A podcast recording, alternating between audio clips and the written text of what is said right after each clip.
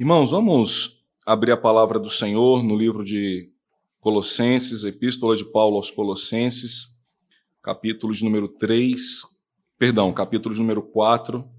Nós vamos dar prosseguimento ao ao estudo da palavra de Deus. Nós vamos meditar no verso de número 2 ao verso de número 6. Carta de Paulo aos Colossenses, capítulo de número 4, verso de número 2 ao verso de número 6. Mesmo assentados, irmãos, estejamos atentos ao que diz a palavra do Senhor. Perseverai na oração, vigiando com ações de graças.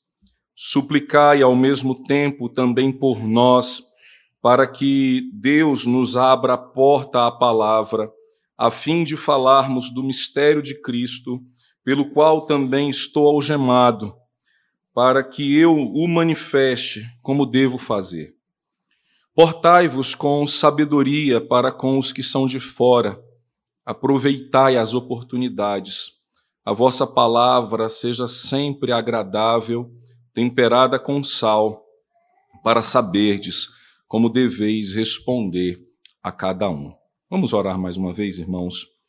Senhor Jesus, nós rogamos a Ti, Pai, que o Teu Espírito Santo fale profundamente ao nosso coração nesta hora, ó Deus, pois com fé estamos diante da Tua palavra. Palavra que é eterna, palavra que é poderosa, palavra que é viva e eficaz, ó Deus, a ponto de discernir, ó Deus, os nossos pensamentos, os nossos sentimentos. Que a tua palavra, ó Deus, traga ordem ao nosso pensamento, traga clareza, ó Deus, às nossas perspectivas pessoais, para que possamos, ó Deus, viver de modo digno do Senhor e que glorifique o teu nome. É o que nós te suplicamos, ó Pai, em nome de Cristo Jesus. Amém. Irmãos, uh, o tema da mensagem de hoje é evangelizando com sabedoria. E eu gostaria de chamar a sua atenção, pois justamente é sobre a evangelização que o apóstolo Paulo ele se dirige à igreja de Colossos nesse momento. Mas até ele chegar nesse ponto acerca de como eles deveriam se importar, se portar, qual deveria ser esse comportamento deles acerca desta obra evangelística, você precisa perceber ao longo do nosso estudo de Colossenses que Paulo ele está é, ainda corrigindo as falhas que a igreja havia absorvido da cultura legalista judaica e da cultura mística dos gnósticos. E, e por causa dessas duas vertentes que havia na igreja de Colossos e que fazia com que um grupo tentasse se assemelhar mais aos legalistas e, e os outros se assemelhar mais aos místicos, né, aos gnósticos, o apóstolo Paulo, ele ao mesmo tempo em que responde a, aos equívocos desses dois pontos de vista acerca da fé cristã, ele apresenta agora o caminho correto. Veja, ao invés de uma igreja estar dividida entre legalistas e gnósticos, ou seja qual for a, a razão e a motivação da divisão da igreja, ela deve se unir na evangelização. Uma igreja que não tem a, a atividade evangelística, o estilo de vida evangelístico, no seu dia a dia, no, no, na sua forma de viver. E veja, irmãos, eu estou falando da igreja corpo de Cristo. Quantas vezes a gente fala de evangelização e a gente tende a, a limitar a evangelização a um programa. A Bíblia não trata a evangelização como um evento. A Bíblia não trata, por exemplo, almoço evangelístico, passeio ciclístico evangelístico, churrasco dos homens evangelístico. Não que essas atividades não possam ser evangelísticas, mas elas não são, digamos assim, o ponto de partida. Nós não vamos evangelizar e dizer assim, ah, eu não evangelizo porque os homens da igreja não se reúnem para fazer churrasco. Ah, eu não evangelizo porque as mulheres da igreja não se reúnem, não se encontram. Ah, eu não evangelizo porque as crianças não vão para o parquinho juntas. Ou seja, não, não, em nenhum momento a palavra de Deus vai tratar a evangelização como um evento. Ele vai tratar a evangelização como um estilo de vida. E aí, óbvio, se eu tenho um, um estilo de vida evangelístico, se cada minuto da minha vida, cada evento da minha vida, cada lugar onde eu estiver, eu estiver com essa perspectiva de comunicar a Cristo àqueles que ainda não o conhecem, então certamente o passeio ciclístico não passará em branco, o churrasco da mocidade é, eu também não vou perder a oportunidade de levar um amigo, de, de pregar a palavra e, e, e tantos outros eventos. Mas não é o evento carro-chefe, ou seja, se não há evento, não há evangelização. Né? Se você está esperando pastor Mazinho falar assim: ó, o próximo domingo é o culto do amigo. E aí você vai se preocupar em convidar um amigo da sua escola, da, do seu trabalho. Então já fique claro: todo domingo é culto do amigo aqui. Né? Todo domingo você deve se preocupar, então, em trazer um vizinho, trazer um amigo de trabalho. Não espere ter o evento. E aí Paulo ele vai abordar é, essa questão de que, olha, é, ele já tratou os erros dos legalistas, que ninguém vos julgue por causa de dia, por causa da festa, por causa de sábado.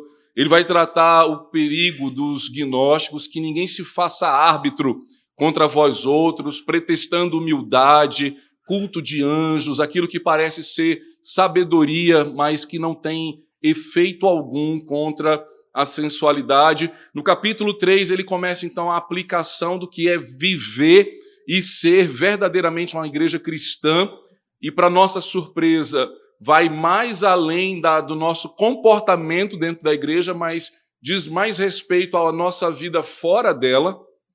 E é importante você perceber que aqui no, no versículo de número 5, quando ele fala: Portai-vos com sabedoria para com os que são de fora, ou seja, o nosso testemunho para com o incrédulo diz mais acerca da nossa fé, acerca da nossa presença no culto de hoje.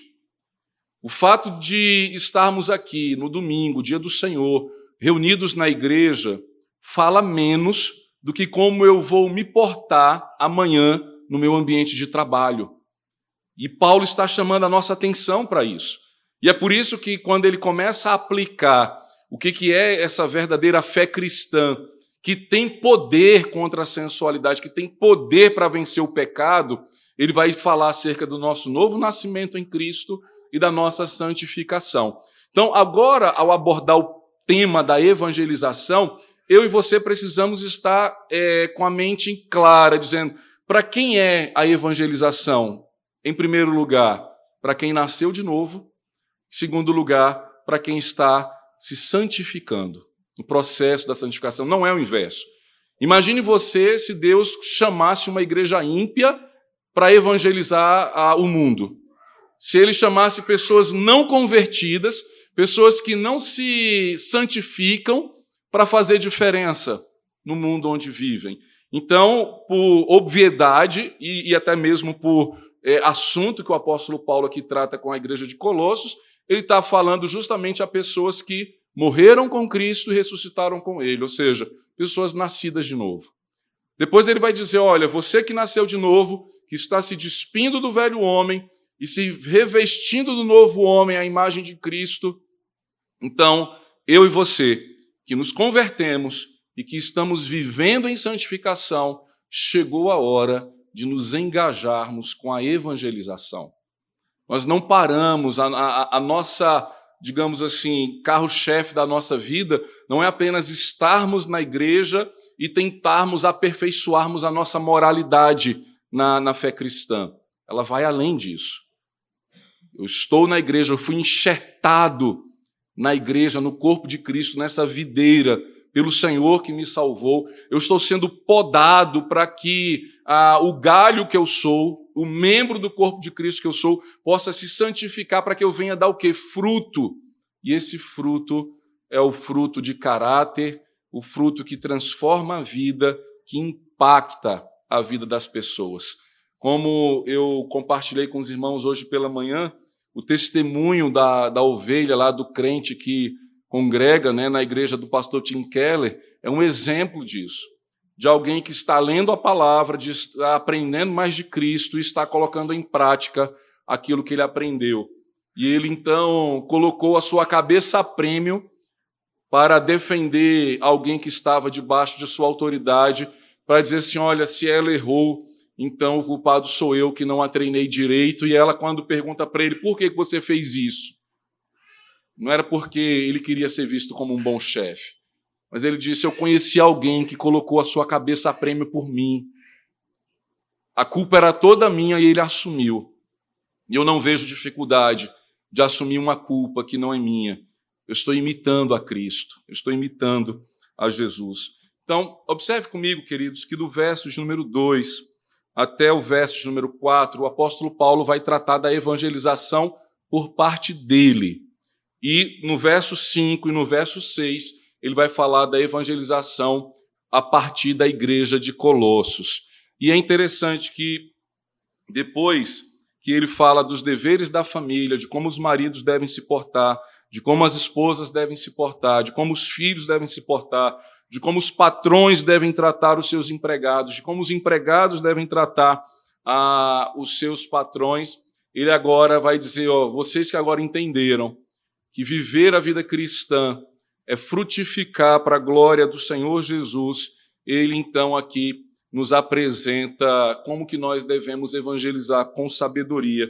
E em primeiro lugar, a evangelização começa numa vida de oração. Por isso que a evangelização não é uma atividade apenas. A igreja vai organizar e aí eu basto me inscrever. Não, se eu me inscrevi, se eu fui, eu estou evangelizando. E o apóstolo Paulo, então, ele inicia o verso 2 dizendo: perseverai na oração. Eu não lembro o autor, mas eu creio que eu li esta frase num livro do Ronaldo Lidório.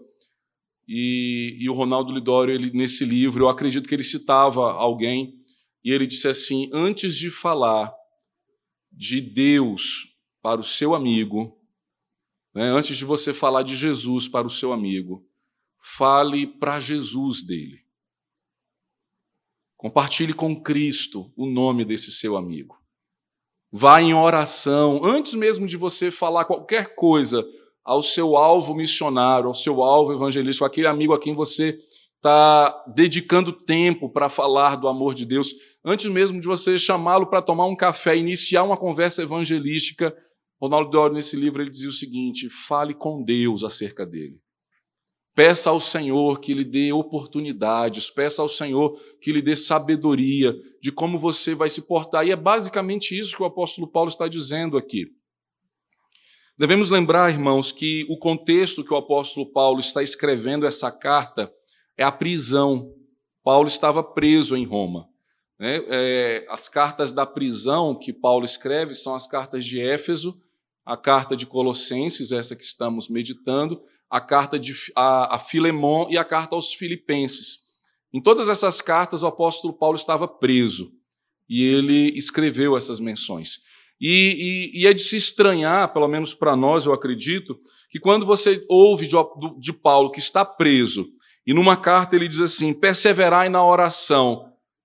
Talvez, e aí eu confesso, se fosse eu ou você, mas eu vou falar de mim mesmo, Talvez o pedido da perseverança fosse perseverar na oração para que eu fosse livre da cadeia.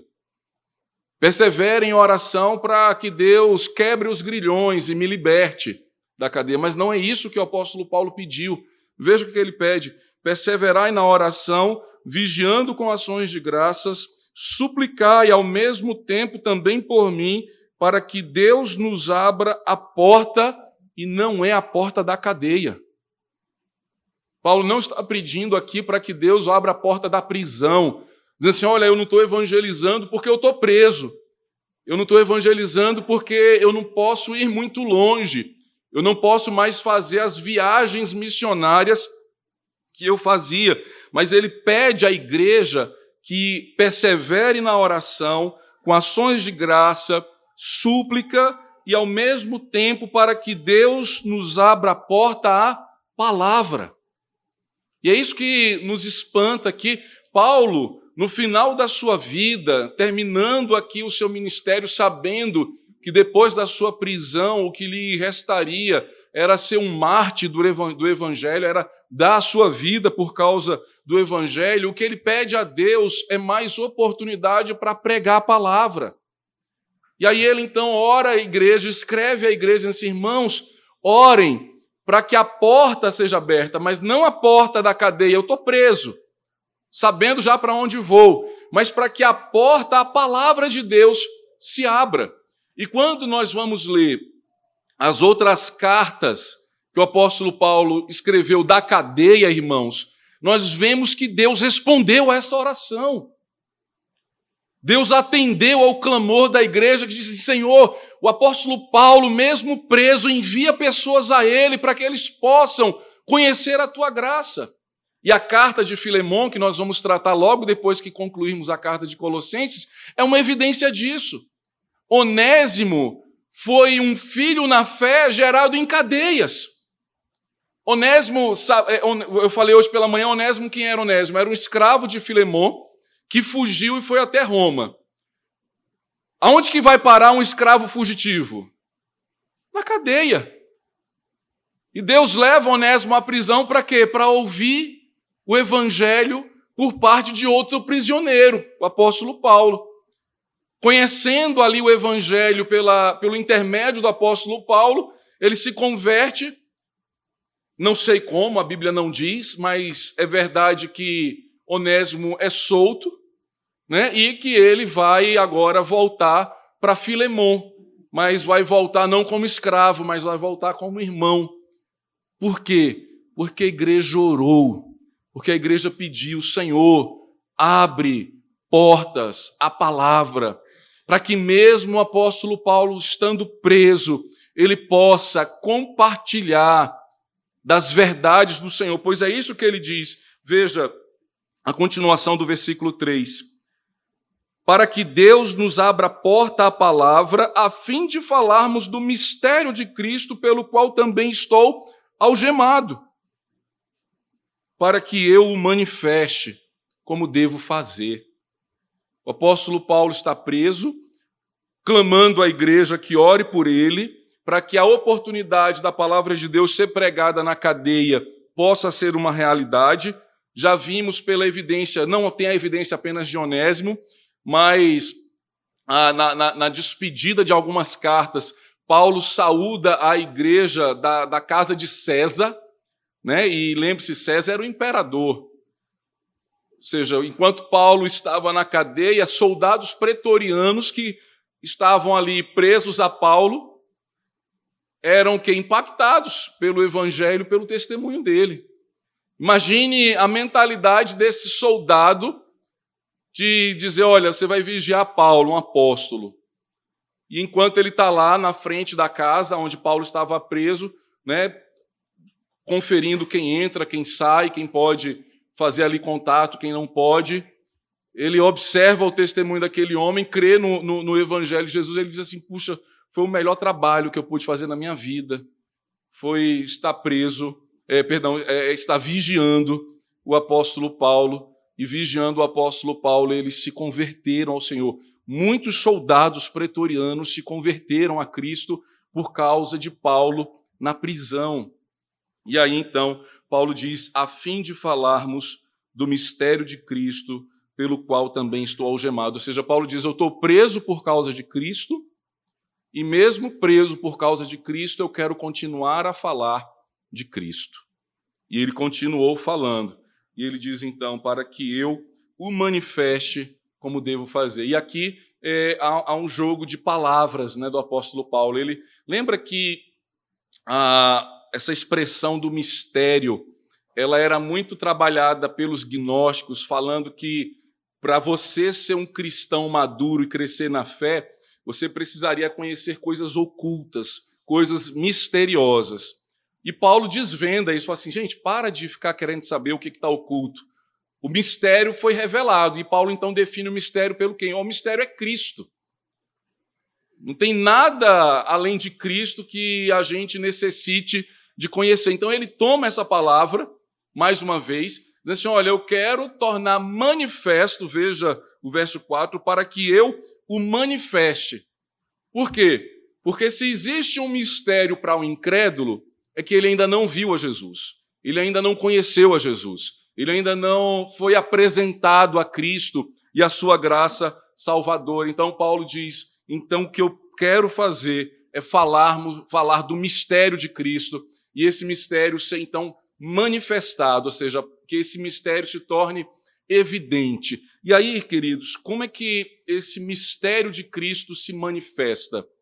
E é justamente agora como Paulo vai entrar acerca da evangelização da igreja. Ou seja, é possível que o mistério de Cristo, ou seja, a graça salvadora de Jesus, se manifeste em alguém que está preso, mas é possível também que ela se manifeste em alguém que está livre, em alguém que tem liberdade de ir e vir, de fazer aquilo que ah, lhe, lhe, é da, da sua vontade.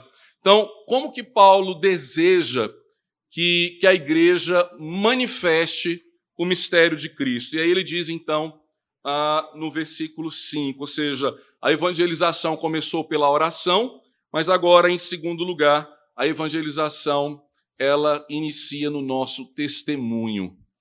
E aí o apóstolo Paulo diz: portai-vos com sabedoria para os que são de fora. Eu preciso orar, Preciso falar com Deus acerca das pessoas que estão ao meu redor, para que eu possa ter oportunidade de pregar o evangelho a elas. Mas eu preciso também zelar pelo meu testemunho. Eu não posso invalidar o evangelho e a manifestação da graça de Deus por causa de qualquer escândalo meu. Quando o apóstolo Paulo diz então à igreja que está livre, que está sendo observada por aqueles que convivem com eles, ele diz: portai-vos com sabedoria para com os que são de fora. Ou seja, mostrando que o nosso comportamento, o nosso linguajar, as nossas postagens nas redes sociais, as figurinhas que a gente tem no WhatsApp, os lugares que nós frequentamos, aquilo que nós fazemos, as nossas opiniões, podem, irmãos, fechar portas para a evangelização. A pessoa pode olhar para nós e dizer assim: eu não quero ser igual a você. A sua postura talvez é pior do que a minha. A forma como você vive, por mais que você vá à igreja e por mais que você conheça a Bíblia, você não tem se portado com sabedoria, ou seja, você não tem obedecido a palavra. E por não obedecer a palavra, o testemunho fica prejudicado. Nós precisamos, irmãos, não é viver um moralismo proposto pelos legalistas. Não toque nisso, não manuseie aquilo, não coma isso, não beba aquilo. Mas se nós não temos ética cristã, postura cristã, e o que, que Paulo está falando de, disso aqui? Daquilo que ele falou para a gente se revestir.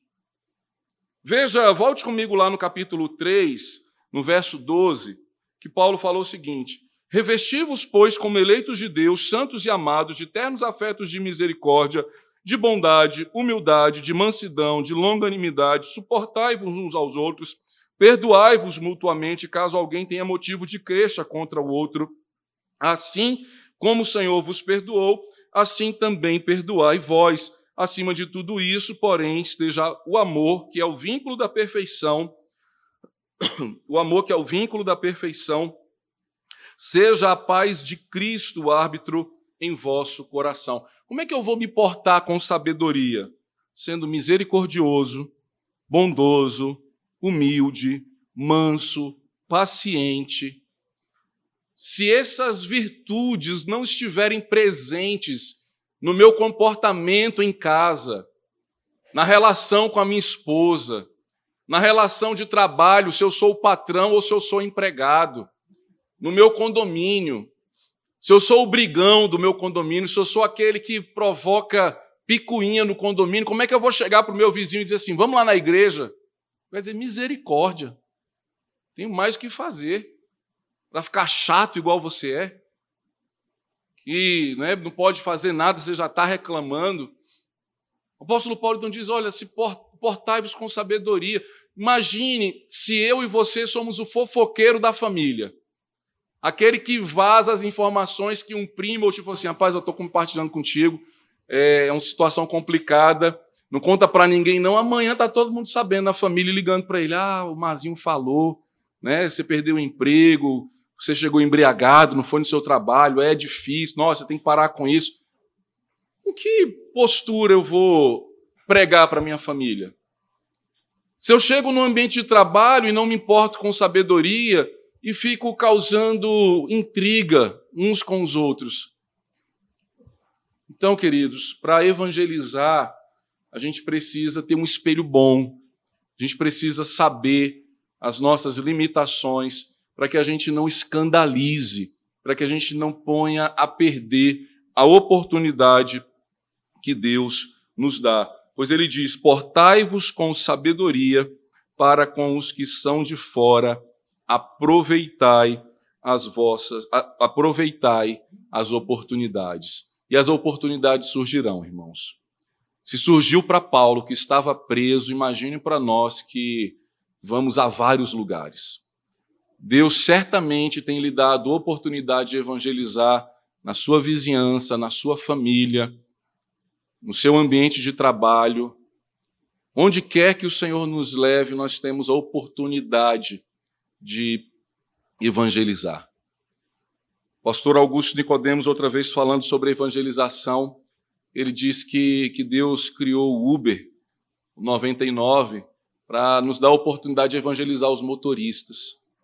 Que Deus né, é, criou o comércio e os garçons e os restaurantes para que a gente, ao sentar, pudesse ali testemunhar Será que o garçom que nos atende costumeiramente naquele mesmo restaurante que a gente sempre vai sabe que somos cristãos? E queremos compartilhar com ele algo da, sua, da nossa fé?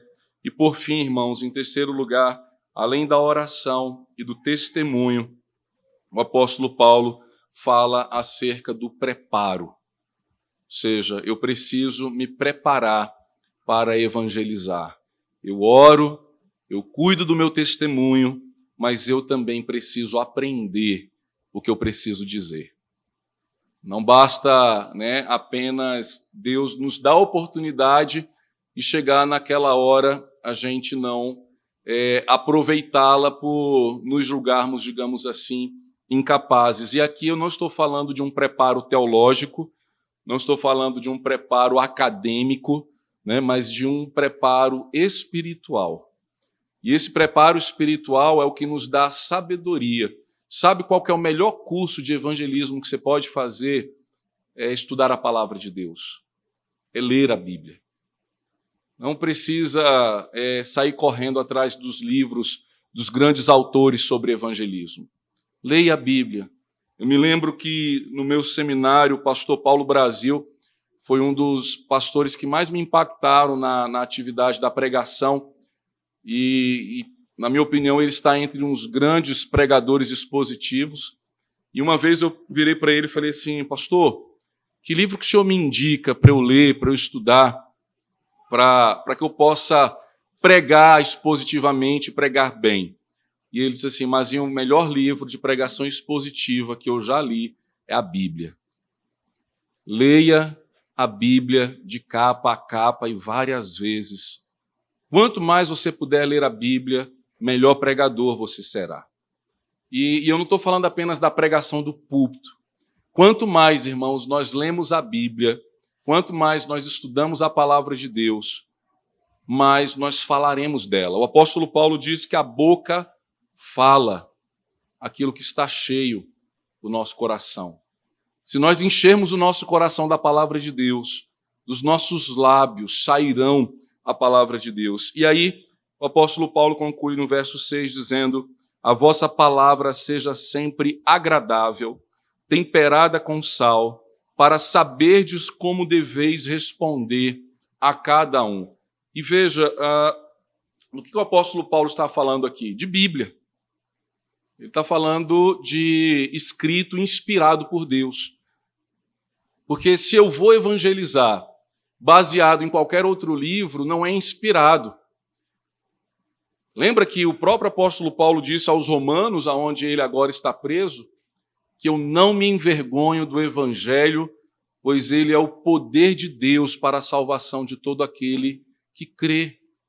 Então, é, de que palavra que o apóstolo Paulo está falando quando ele diz: a vossa palavra seja sempre agradável, temperada com sal, para saberdes como deveis responder a cada um. Ele não está falando aqui de você ser legal, ser engraçado. Né? O, o, agradável aqui não tem nada a ver com entretenimento. Né? Cria, como eu falei, o evento, chama o palhaço, ele vai fazer todo mundo rir, e depois tiver todo mundo rindo, aí você vai e prega a palavra. Tem que ser agradável. Não. Mas também ele não está dizendo que a gente tem que chamar as pessoas e, e passar a contar histórias tristes, melancólicas, fazê-las todas chorar, né? pedir para o Marquinhos fazer o fundo musical e quando tiver todo mundo chorando, eu vou e, e prego a palavra. Não. A palavra agradável, a, a expressão agradável, é a palavra apropriada. Imagine você e eu nós precisamos ter sabedoria, irmãos, porque não existe um método evangelístico. Por mais que você faça as quatro leis espirituais, evangelismo explosivo, é, o cristão contagiante, não existe. O que, que existe? Existe a Bíblia. E conhecendo a Bíblia, eu vou precisar ter sensibilidade para dizer o seguinte: peraí, é, é quem que veio me procurar? Deus me deu oportunidade em que circunstância? A pessoa está tratando comigo de um problema. Se eu virar as costas desse problema e dizer assim, não, olha, o seu problema é ídolo. Não, olha, eu estou sentindo um vazio na alma, eu estou sentindo um vazio no coração. É, mas esse crucifixo aí no seu pescoço, você tem que tirar. Tem que tirar para você se converter, para você aceitar Jesus. Isso não é uma palavra agradável. A pessoa está tratando de um vazio da alma e a gente está indo com questões externas. E a gente está indo com questões que é, estão ali, digamos, desapropriadas. E eu gostaria de dar o exemplo que o próprio apóstolo Paulo deu uma palavra agradável. Lá em Atos, no capítulo 17, quando ele está esperando por Silas em Atenas, Paulo é levado até o Areópago para pregar. Ou seja, uma oportunidade que Deus abriu para ele pregar e evangelizar. Como é que Paulo então se porta diante dos atenienses? ele começa a elogiar a religiosidade deles. Varões atenienses, vejo que em tudo sois muito religiosos. Olha, vocês têm altar aqui para todas as coisas. Vocês têm altar. Irmãos, está quase acabando. Foca aqui na atenção, porque senão eu prolongo mais uma hora e meia de sermão, vocês não vão gostar e eu vou perder a oportunidade. É, tem que ganhar a oportunidade. Uh, veja uh, o que, que Paulo diz vocês são religiosos, vocês têm altar para todos os deuses.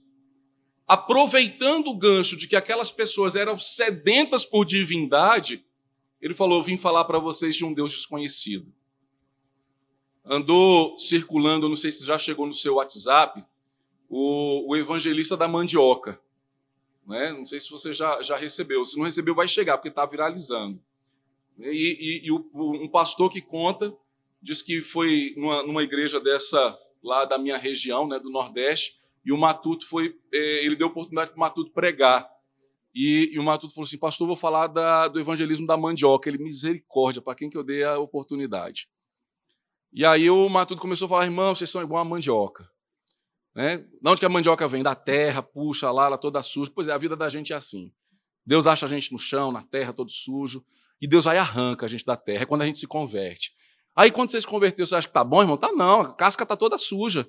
É o que Deus faz com a gente, a santificação. E ele começa a raspar, tirar a casca, tira tudo, as impurezas da nossa vida. E você acha que você está pronto? Aí o cara fala assim: não, ainda não está pronto, não. Você precisa ainda né, ser moído. Para que você seja moído, aí você vai ser peneirado. O grão maior vai para a farinha, o grão menor vai para a goma da tapioca. Ou seja, Deus vai prensar você, e isso é o processo do amadurecimento.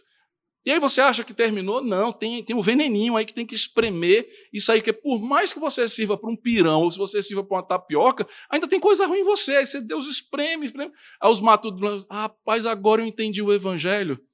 E o pastor lá fala, ah, eu gastei tempo com é, plano da salvação, discipulado um, dois, três, o povo não entendia nada. Paulo está falando assim: olha, que a sua palavra seja agradável, seja apropriada. Você vai falar para alguém que, que vai precisar de alegoria, você vai precisar criá-las. Você vai falar para a criança, né? Tem a salinha para quê? Para que elas possam receber uma palavra agradável, uma palavra apropriada, uma palavra que atinja o coração delas. E nós precisamos, irmãos, estar preparados para isso. Para, cheios da palavra de Deus, dizer do que é esse meu amigo que bateu a minha porta, que o Espírito Santo de Deus trouxe à minha casa, do que ele está precisando. E aí então, ele diz que essa palavra agradável ela é temperada com sal. E nós sabemos que o sal é a própria palavra de Deus. Ela ser temperada com, com a doutrina. Porque eu não posso falar coisa que parece ter lógica, mas que está errado. Uma vez um, um jovem lá, é, num acampamento da, da IPN, perguntou se, se podia mentir para evangelizar. Não, mas se eu contar uma mentira bem cabulosa, né? Aquela coisa que, que eu estava assim, estava assado. Falei, não, Deus não precisa da sua mentira, não. Tem que ser temperada com sal. Tem que ser temperada com a verdade, com a doutrina da palavra do Senhor. E aí ele conclui então para saberdes como deveis responder a cada um, porque não tem uma única resposta. Por mais que a gente diga assim, Jesus é a resposta, Jesus é a resposta, mas a gente tem que aprender a saber como responder em cada momento. E é a partir do preparo, do conhecimento da palavra de Deus, que eu e você estaremos então prontos e preparados para não perdermos as oportunidades que o Senhor nos concede. Vamos orar, irmãos, vamos pedir ao Senhor que nos abençoe, primeiramente trazendo desejo de oração não vá orar, não vai evangelizar sem antes orar. A oração e o estudo bíblico é o nosso curso de formação que todo crente precisa fazer. É um policial, quando passa no concurso, ele não pode ir às ruas se ele não tiver instrução de como utilizar a arma, de como fazer uh, uma operação. Então, que comecemos a ser uma igreja evangelística, não esperando apenas pela programação, mas para que a gente aproveite cada segundo, cada momento, em cada lugar que o Senhor nos tem dado para respondermos a cada um que necessita da esperança de Cristo. Vamos orar ao nosso Deus. Pai, faz de nós, Senhor, uma igreja evangelística, não da forma mecânica, não de forma intuitiva, mas uma igreja evangelística no estilo de vida cada um dos nossos irmãos, ó Deus, possa compreender, ó Pai, o chamado do Senhor a esta missão. Que cada um possa, ó Deus, compreender que o Senhor nos chama à oração, nos chama à santificação do nosso testemunho e nos dirige, ó Deus, a um preparo na palavra do Senhor, para com sabedoria dada pelo teu Santo Espírito, ó Deus, nós possamos comunicar o Evangelho de Cristo a todo aquele que o Senhor fizer cruzar o nosso caminho. E que assim, ó Deus, nós sejamos uma igreja unida, uma igreja que não está dividida, ó Pai, em grupos que pensam A ou B, mas uma igreja que tão somente está focada na proclamação da tua glória. É o que nós te suplicamos, ó Deus, em nome de Cristo Jesus. Amém. Vamos nos colocar